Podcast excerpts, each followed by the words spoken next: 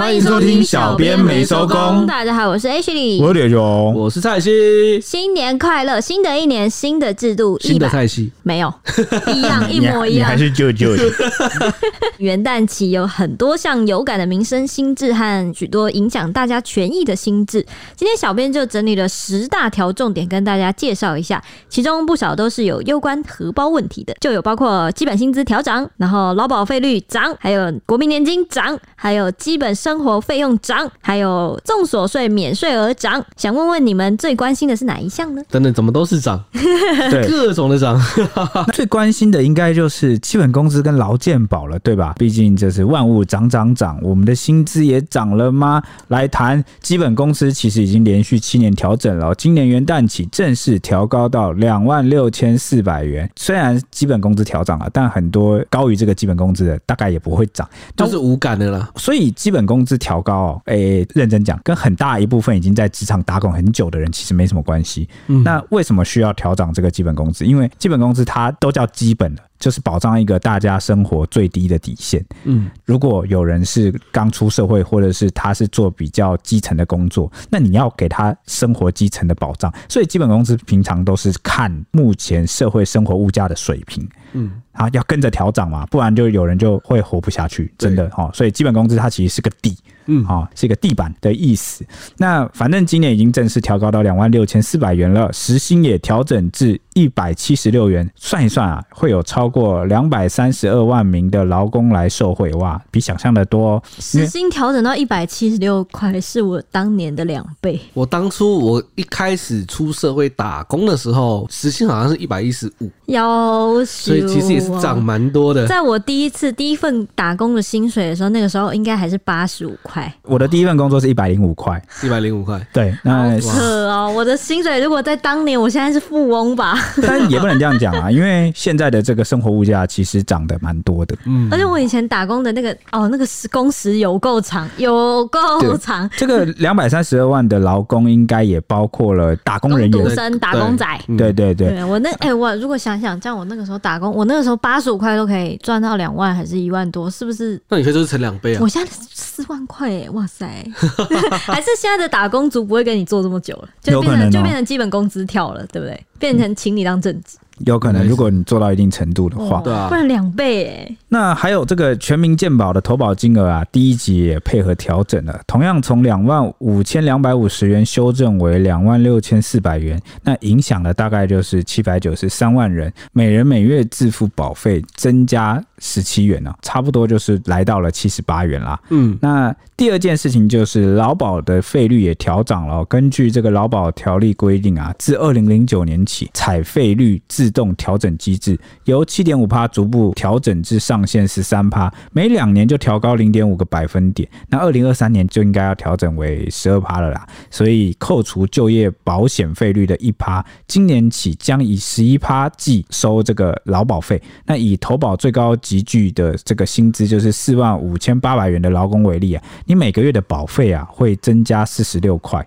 哎，就是四十六块，听起来还行啊。每个月四十六块，对，因为劳保之前。传出了蛮多次这个财务危机的嘛，那往上调整是意料中事了。好像说每一年都要调整，就是为了要达到调到上限十三趴，就是为了要达到跟成本相符，所以。十三趴的话，就是打平的意思了吧？嗯，没错。那第三件事情呢，就是国民年金啦，它月投保的金额也要调整哦，费率从九点五趴调整为十趴，月投保金额啊也从一万八千两百八十二元调整为一万九千七百六十一元，估计会有两百七十一万人啊，每个月要多缴钱，那每人每月自付的这个保费就会增加七十二块，那总共这样每个月会缴多少呢？就是一百四十四元啦。哇，上述这几项你们。哪一个调整你缴缴的会会缴的心甘情愿？劳保吧，劳保吧。如果是真的用在我身上，我最后领的回来，那当然都是缴的心甘情愿啊。但是如果我缴进一个可能一直要破产，最后会化为乌有的东西，我可能就有点担心。所以大家会一直国民年金好像也有一直有这个问题。对，对对，大家都一直关注说这些劳保健保健保一定要了哈。那这个劳保国民年金 O 不 OK 呢？啊，财务状况 O 不 OK 呢？哈，也是一个大家值得关注的话题。嗯。而且我觉得涨不是不好，我觉得重点是他们要拿出一套可以让这个系体系维持下去的，不要让真的破产，真的破产就是让我现在觉得会崩溃，信心会崩溃。对啊，这破产真的是非常严重的事情呢，嗯、而且大家领不到哇，那真的是会暴动。那领不到，我们八年级生、七八年级生加起来也是有个几百万人哦、喔，领不到，哇塞！而且还有包括，就就算不止我们，就之前缴过的那些人，那个累积起来的年数也是很惊人哎。对啊，那他们搞不好领过啦。哦，对啊，因为毕竟时代在演变，那个我们的年龄也是领走了，对啊，年龄走了，对啊？嗯，回到话题，因应物价达到门槛。你说到物价，大家有感受到物价飞涨吗？当然有啊，这是非常有感的嘛。大通膨、欸，哇，连那个茶叶蛋都要涨价，这个物价 确实真的是有感的。茶叶蛋涨第一次的时候，我就已经对它呈现一个心思啊，你要怎么涨就随便你，已经放飞了，随便你飞了，对，随便你飞。因为我觉得、欸、茶叶蛋涨到这个地步，就是已经到了一个我也再也不会去吃它的境界了。我觉得再也不会挑这样食物吃了。哇，你最近一次吃茶叶蛋什么时候？真的是好久了。一个人，自从脱离八块以后，你应该没吃过了吧？对，没有了。我的印象中还是七块哎，而且我记得，如果以前的话，可能吃个泡面也会想说，今天想要多一个料的话，就加个茶叶蛋。我就跟现在现在不愿意了。我就跟大家讲，我小时候啊是最喜欢吃超商热狗的，就是在那个滚轮上滚的那个热狗，大亨堡的热狗，我都直接单吃热狗，不会饱。那我那时候印象很深刻，我整天就买来吃嘛。你都单吃热狗？对，我国小国中的时候，呃，我记得我国小买的时候是十五块，哇，好便宜呀！哇塞，那现在多少？现在多少？然后后来比较长一段。时间是十八块或二十块嘛，然后如果你是起司热狗就二十二块，对，那现在应该三十几、四十。你说就那一根啊？就那，不然嘞？Oh my god！你现在就，然后所以我很久都没有吃了，太震惊。你刚刚是想要揪我去吃大汉 呃吃热狗吗？你你吃汉堡，我吃狗，我吃狗，太不公平了吧？哎，我我印象很深刻，还有一个就是那个牛奶，以前买牛奶我都想说带个二十块就买到，我印象中有十八块那种小小的，对啊，就是带个二十块去就可以买一瓶。现在要带三十块去，然后可能还要再多给他两块钱。现在可对，现在可能三十二块、三十五块、三十五块，但是你买到的大小是以前十七、十八块就买到的。那个现在那个十七、十八块好像涨到二十三还二十八了。哇！好，反正我就觉得哇，以前我我都还在停留在那个时代，想说带个二十块去买牛奶，就会发现自己钱不够，只能买两瓶麦香红茶。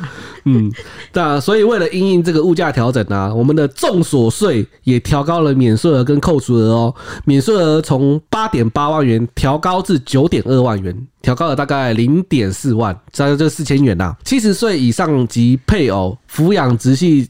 尊亲属由十三点二万元调整到十三点八万元，多了六千块。对，多了六千块。标准扣除额单身者从十二万元调整至十二点四万元，就是上升了四千块这样子。有配偶者从二十四万元调整至二十四点八万元，就是调整了八千元。薪资所得及身心障碍特别扣除额则调整至二十点七万元，因为每人可以支配的所得中位数提高，每人基本生活费也调高四千元。就调高到十九点六万元，这样预估会有两百三十万户受惠。今年五月报税的时候就适用了。所以大家现在的每个人的基本生活费是调高到十九点六万元的扣除额。标准扣除额，所以你有十九点六万可以扣掉。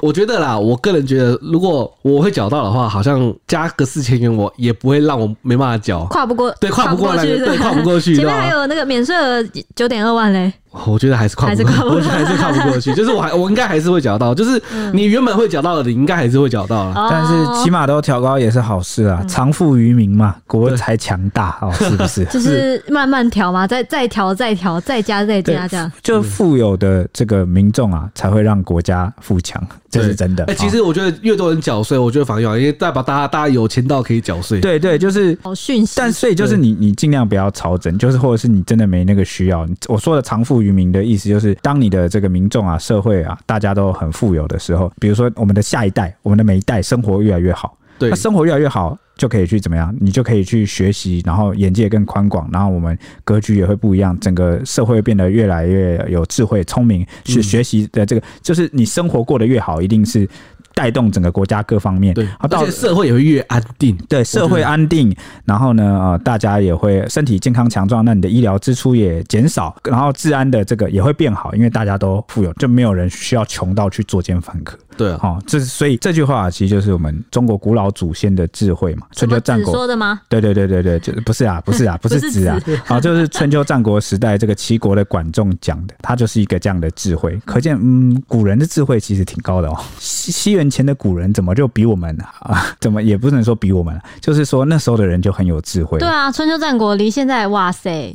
现在大概距今大概两千多年了，两千多年就已经知道这个道理，对，知道要富于民，知道要长富于民，让整体的社会社会好了，国家就强了。他的意思说就是不要釜底抽薪啊，不要这个杀鸡取卵的意思啊。嗯、哦，有有一种这样，人民榨干吗？你榨干，他以后再也缴不出税，他以后再、哦、再也没有健康的人可以来服役了，没有正循环了。哦、就是对啊，而且我说真的，你把人民榨干了，以后遇到天灾那些，他们的自己抵抗能力也会很弱，动不动就要你去就是去救助，你要去。帮他们，你反而也是灭国，不是你反而会增加另外一笔开支。嗯，对，就是如果我假设我我今天是个中产阶级好了，我今天可能淹水干嘛的，我还有办法自己自己处理。但是如果今天我是个家徒四壁的平民的话，我淹水，我房子被冲走了，你政府就要想办法安置我。哦，哦，对，所以这个世界在这个现代有没有例子可以依循？有哎、欸。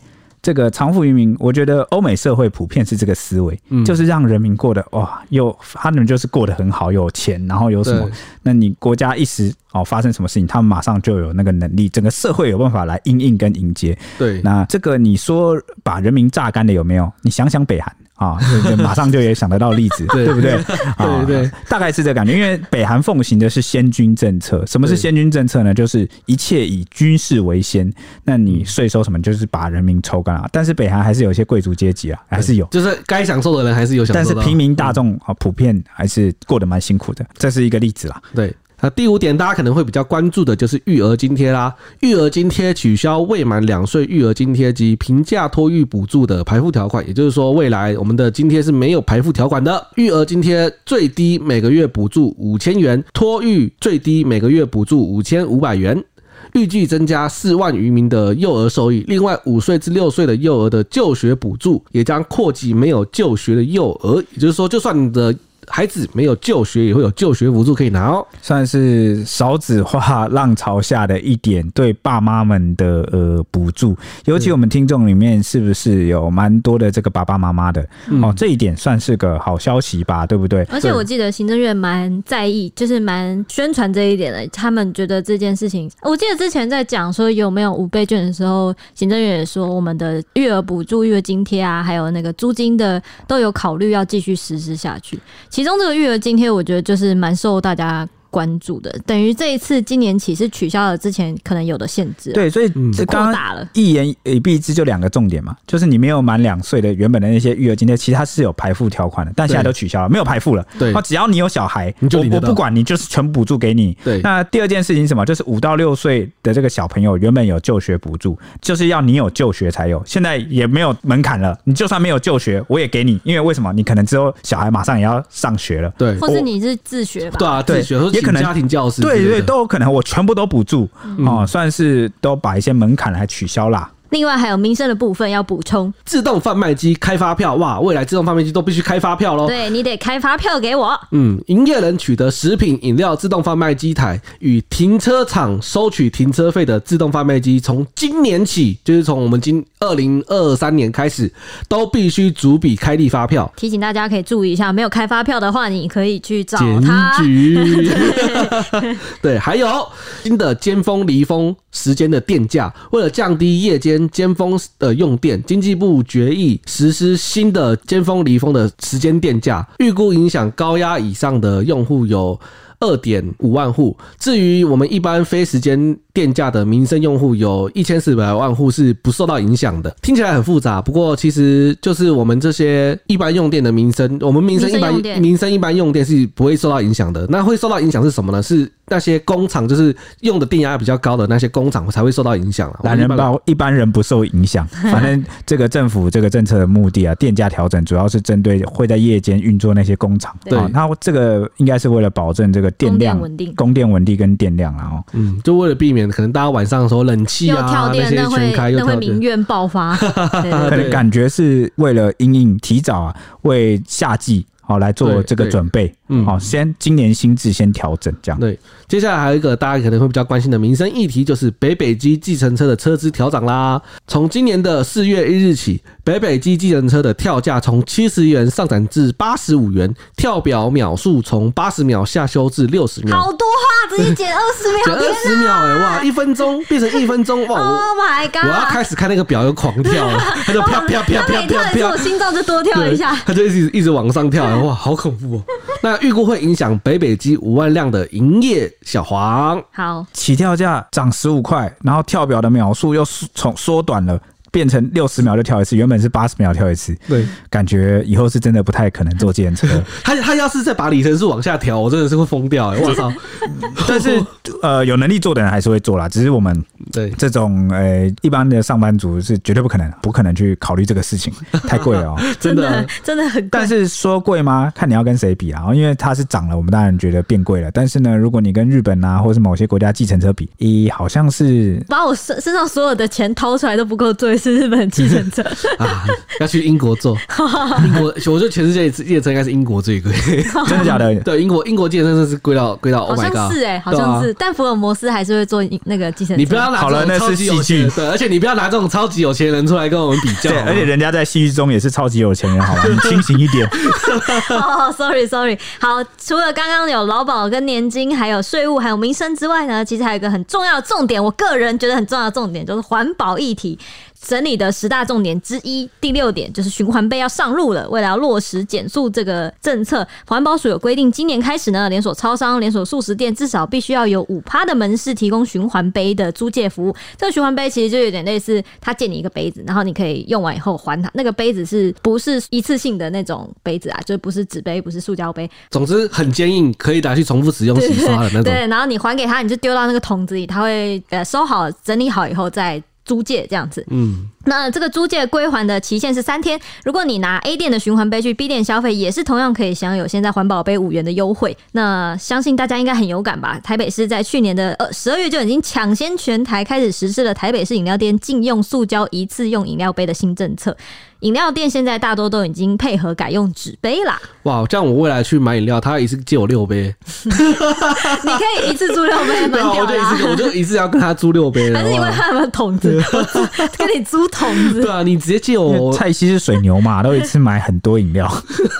而且而且要买到那个外送的话，你都喝纯茶，那就是一次一定要六杯啊。对啊，才能到两百块。才能到两百块，对，没错。哎，两两百块是为了让那个外送平台的不用外送费。外送费，对，为了拉抵消。对对对，好，第七点，第七条就是家电太旧换新补助了。现在住家要淘汰那个老旧的冷气或冰箱，每一台可以补助三千块钱啊。但是你必须要买那个能源效率一级的冷气或冰箱，并确实的回收你旧的机器，取得了环保署废四机回收。连单才可以符合资格。好，讲这个白话呢，就是你旧换新可以，但是你的新的上面必须要有环保标章，好，有节能省电的这个认证标章，一定要一级的。对，然后呢，他就会补助你这个三千块钱。对，然后你旧机一定要拿去给环保署，有确实的回收，你才能拿到了这个资格，才可以补助你三千块。而且我记得这个三千块可能要补要快啊，好像只到上半段前前半年而已，所以要去补助的人赶快。新的一年哦，把家电啊换一换，因为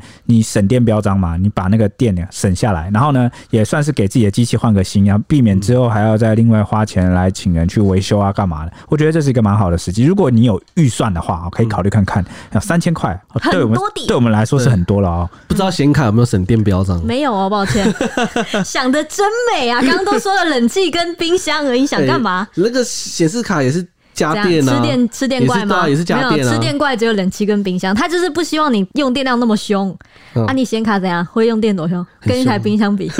好了，还是比不过冰箱。对。那另外呢，还有一样就是燃油汽车也有换购补助。你民众要汰换那些老旧的汽车，就是燃油的。汽油车或是柴油车要换成电动车或是油电车，也是有享有补助的，最高是可获得一万五千元的补助。嗯，不错。OK，接下来要讲对我们影响比较深远的这个法律的新制哦，因为我们不是有列了这个十大重点吗？好，那我们的第八个重点就是成年呐、啊、下修哦，就是民事成年的部分下修到你满十八岁就算是成年了。原本旧制啊，民法成年的这个年龄是二十岁，但现在已经正式调降了。今年起，民法成年年龄正式调降为十八岁，十八岁就被视为是具有完全的行为能力，不只是你要负刑事责任，嗯，就是你犯罪可能要负刑事责任，现在连民事责任你要负了，对，你可以独立的提出民事与行政诉讼，嗯，可以自行签约啊，买手机啊，租房子啊，到银行开户，或是养宠物，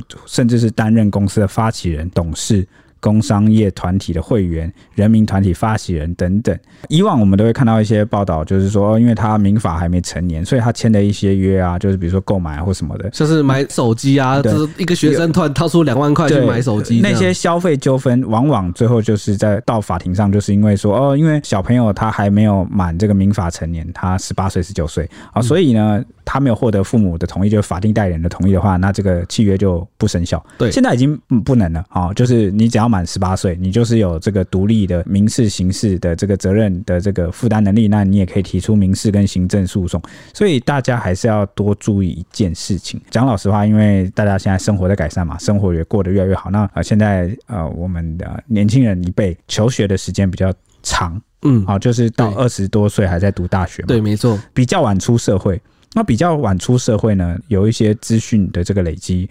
或者是这个资讯不对等，实际实务经验不对等，所以很容易遇到什么状况，你知道吗？就是被犯罪集团给利用。他可能就是利用你不守法律啊，不守法规，不守是就是社会的运作。就对，就是社会的历练不足啦。讲简单一点就是这样。那以前的人比较早出社会工作，成熟的哦，独立的比较早。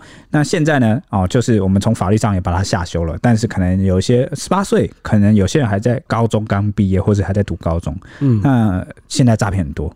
那不要讲这个小朋友了，连成年人啊，就算你出社会了，都还有可能被骗啊！所以呢，我我觉得这个部分可能就是大家要多注意，说自己的孩子是不是有可能会被犯罪集团利用，可能要稍微注意一下。嗯，那男女的这个法定结婚年龄也一并啊调整为这个十八岁，不用经过家长同意，只要你满十八岁就可以自主结婚。OK，那刑法的和幼和虐幼罪呢，则把这个保护的客体啊。由二十岁改为十八岁，哦，以往是你和幼或略幼罪，你只要拐的是那种二十岁以下，你都有这个犯罪的这个刑责的问题。现在也是下修了，二十岁改成十八岁。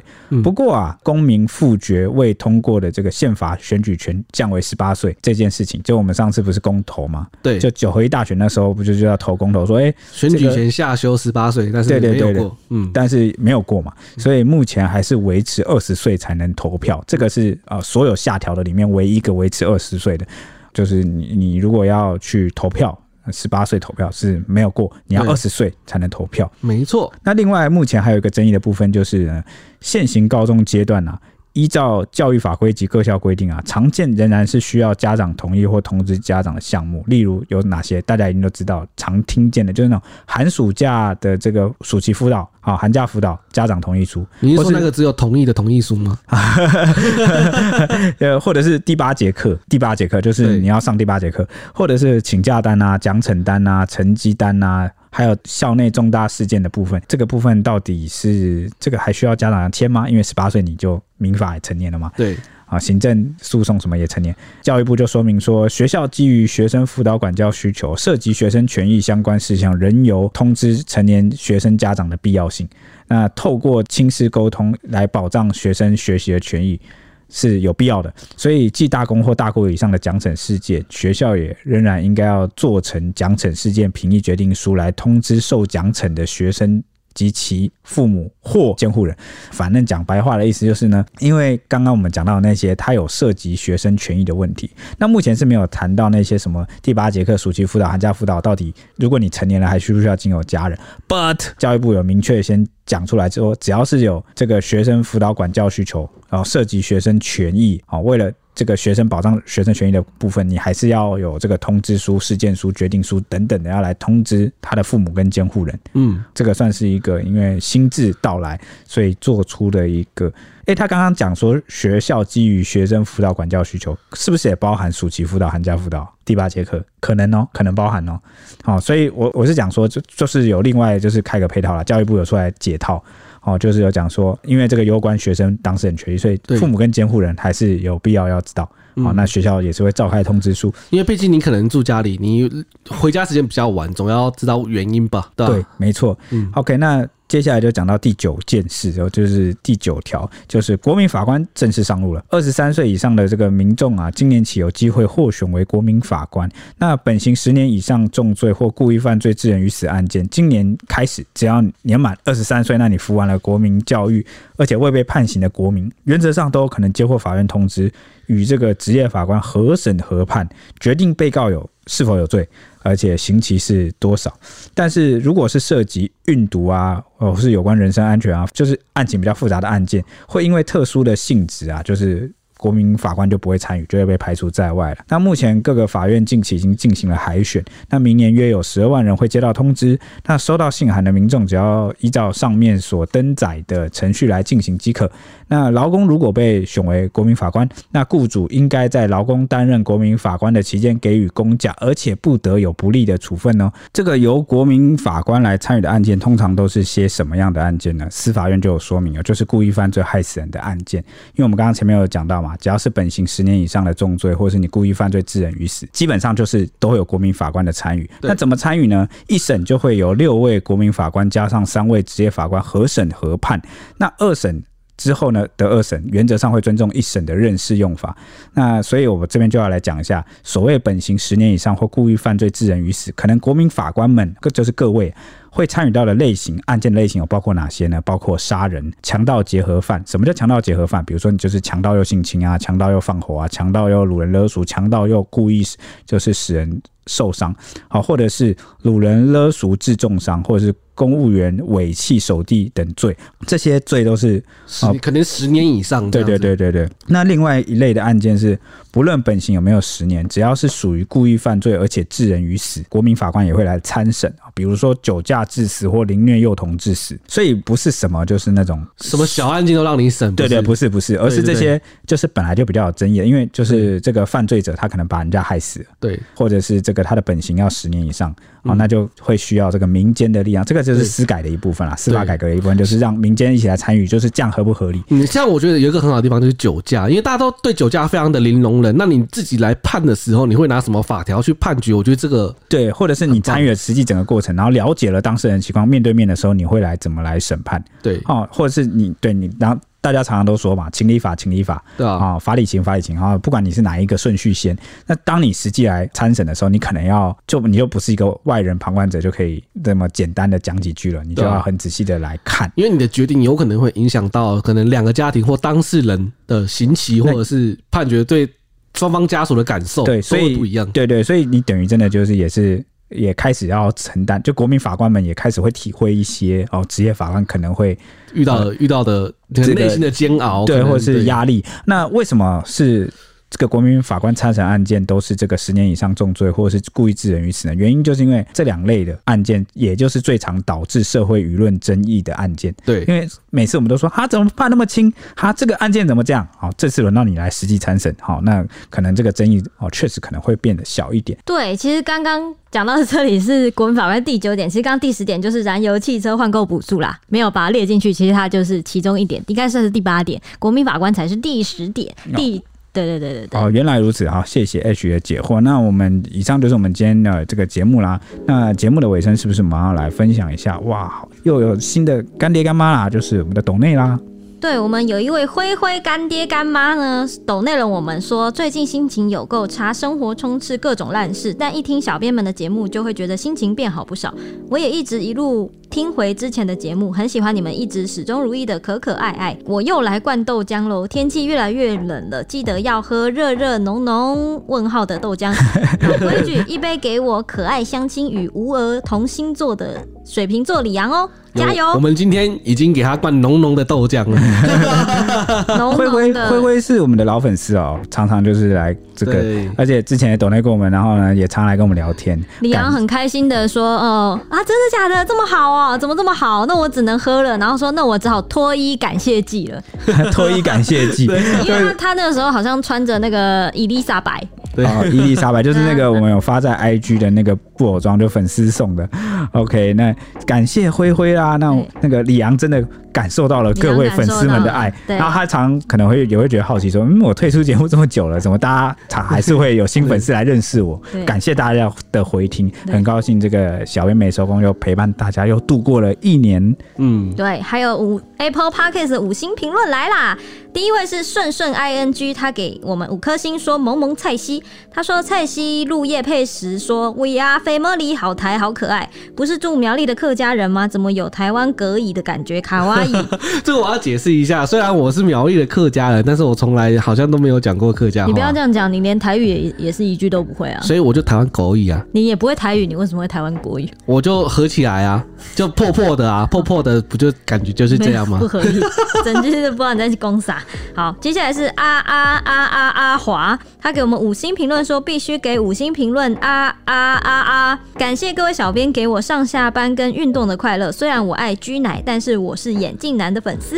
哇，一次三个人的粉丝，眼镜男就一次包括了我们三个。你看我们就是三合一，我们就跟三合一即溶咖啡一样，就是我们一一捆的捆绑。你你只要选我们，我们就有三个人哦。对啊，就是捆绑这个包售，便宜哦，好廉价哦。